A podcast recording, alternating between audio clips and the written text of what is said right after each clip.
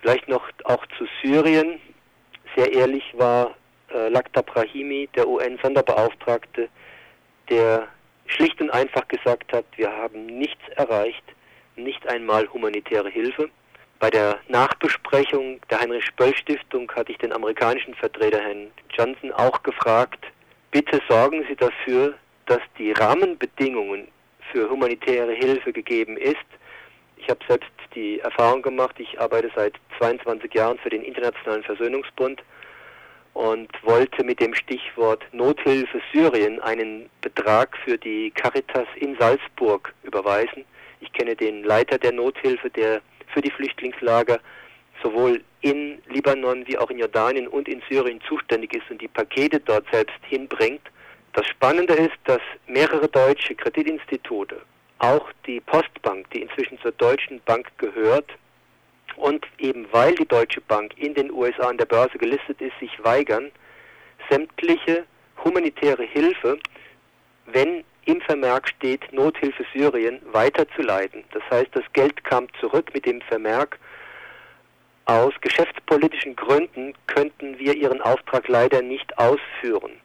Ich habe dann lange nachgehakt und mir wurde eben wirklich auch so mitgeteilt, dass aufgrund der US-Behörden und deren Druck sämtliche Transaktionen nach Iran, nach Syrien, Sudan und Nordkorea nicht mehr ausgeführt wird. Andernfalls würden die Deutsche Bank, würden die deutschen Kreditinstitute vom US-Markt genommen und aufgrund dieser Drohungen ist es äußerst schwierig, humanitäre Hilfe, sofern sie also nicht innerhalb Deutschlands auf Konten passiert, sondern wie in diesem Fall Caritas International Österreich, überhaupt zu transferieren. Herr Omnipur hat mir übrigens zugestimmt, dass das wirklich ein großes Problem ist, was angegangen werden, angegangen werden muss. Der Moderator, Herr Enste, kritisierte die Friedensbewegung übrigens auf diesem Panel angesichts ihrer vermeintlichen Untätigkeit zu Syrien. Wenn er am Vortag im DGB-Gewerkschaftshaus gewesen wäre, wo Ute Fink-Krämer, die Vorsitzende des Bundes für soziale Verteidigung und SPD-Abgeordnete, wo Frau Muna Sabach, eine Frau, die sich im Verein Hilfe für Aleppo engagiert, und von ihren Kontakten nach Aleppo berichtet. Oder wo Hans-Christoph Sponeck sprach, der ehemalige UN-Koordinator, dann hätte er wahrscheinlich diese Äußerung nicht getan.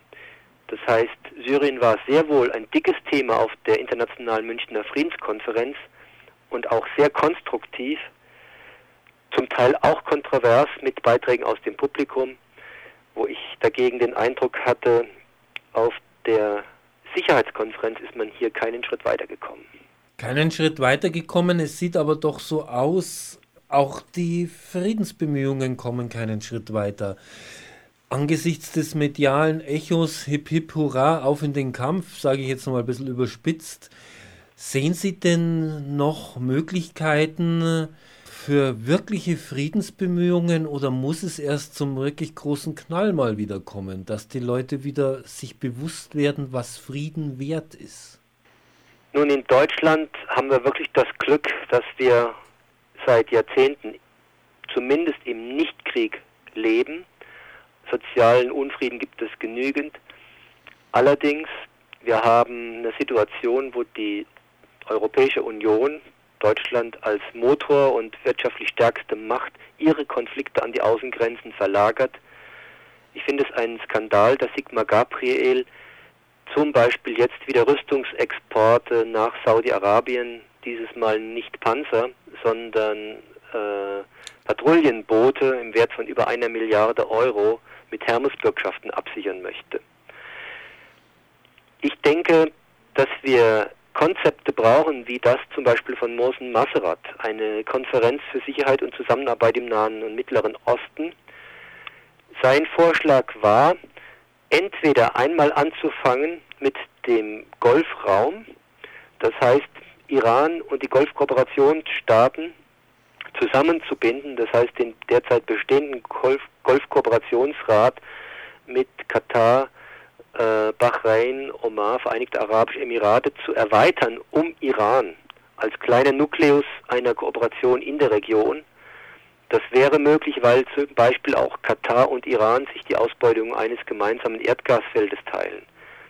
Einen anderen Ansatz, den er vorstellte, war, die kurdische Frage ist derzeit eine sehr spannende. Wir haben im Norden Iraks eine weitestgehende Autonomie in der Region Erbil und wir haben auch auf syrischem Boden inzwischen in Kamschli eine Situation, dass seit etwa eineinhalb Jahren kein syrischer Soldat, Polizist mehr seinen Fuß dorthin gesetzt hat.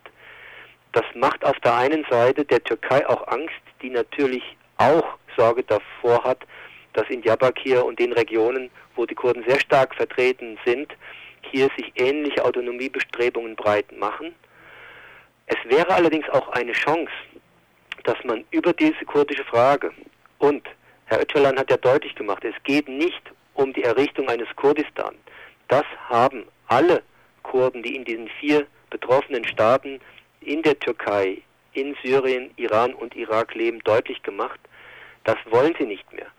Aber dass man über diese Frage auch die betreffenden Ländern, eben die ich gerade genannt habe, Syrien, Iran, Irak, Türkei, an einen Tisch holt und sagt, wir beginnen mit dieser Frage und erweitern dann die Sicherheitsprobleme um die anliegenden Länder herum. Auch das halte ich für einen gangbaren Weg. Deutschland könnte und kann dabei eine wichtige Rolle spielen, weil wir in dieser Region bisher nicht Kolonialmacht gewesen sind. Das würde sich ändern, wenn wir die von Herrn Gauck geforderte Zurückhaltung aufgeben würden und stärker militärisch uns engagieren würden. Ich also hoffe, derartige Friedensbemühungen wären die eigentliche Herausforderung Deutschlands in der Welt. Das sehe ich als die eigentliche Herausforderung. Und äh, wir haben auch gehört auf der Friedenskonferenz, dass deutsche Diplomatinnen und Diplomaten sowohl in der Syrienfrage wie auch zum Beispiel Frau Weber bei, also die, die Stellvertreterin von Catherine Ashton, der EU-Außenministerin ist, der hohen Beauftragten, dass Frau Weber als deutsche Stellvertreterin von Frau Ashton eine exorbitant wichtige Rolle spielt und gespielt hat beim Zustandekommen des Abkommens mit Iran und den 5 plus 1 Staaten. Ich glaube, auch das wäre sehr schwierig, wenn Deutschland eine offensivere Rolle, zum Beispiel so wie Frankreich und Großbritannien, bei der Unterstützung der Rebellen spielen würde in Syrien. Wir nehmen uns Chancen, im diplomatischen Bereich erfolgreich zu sein in Deutschland, wenn wir stärker die Außenpolitik militarisieren.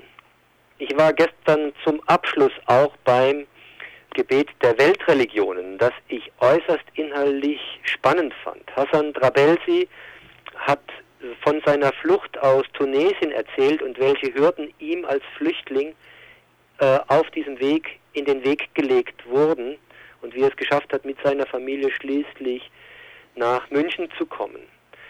Ich fand auch sehr spannend Judith Bernstein vom israelisch-palästinensischen Dialogkreis München, Nelson Mandela, Leitbild für Aussöhnung zwischen Palästinensern und Israelis, war ihr Thema, wo sie israelische Friedensinitiativen wie Breaking the Silent, das Schweigen brechen, oder die Initiative Sochot Erinnerung, die auf israelischer Seite an die Vertreibung der Palästinenser erinnert, dargestellt hat und damit ein ganz deutliches Zeichen gesetzt hat, in welche Richtung die Nahostpolitik israelischer Seite gehen müsste. Das fand ich nochmal so ein Höhepunkt zum Abschluss der Internationalen Münchner Friedenskonferenz.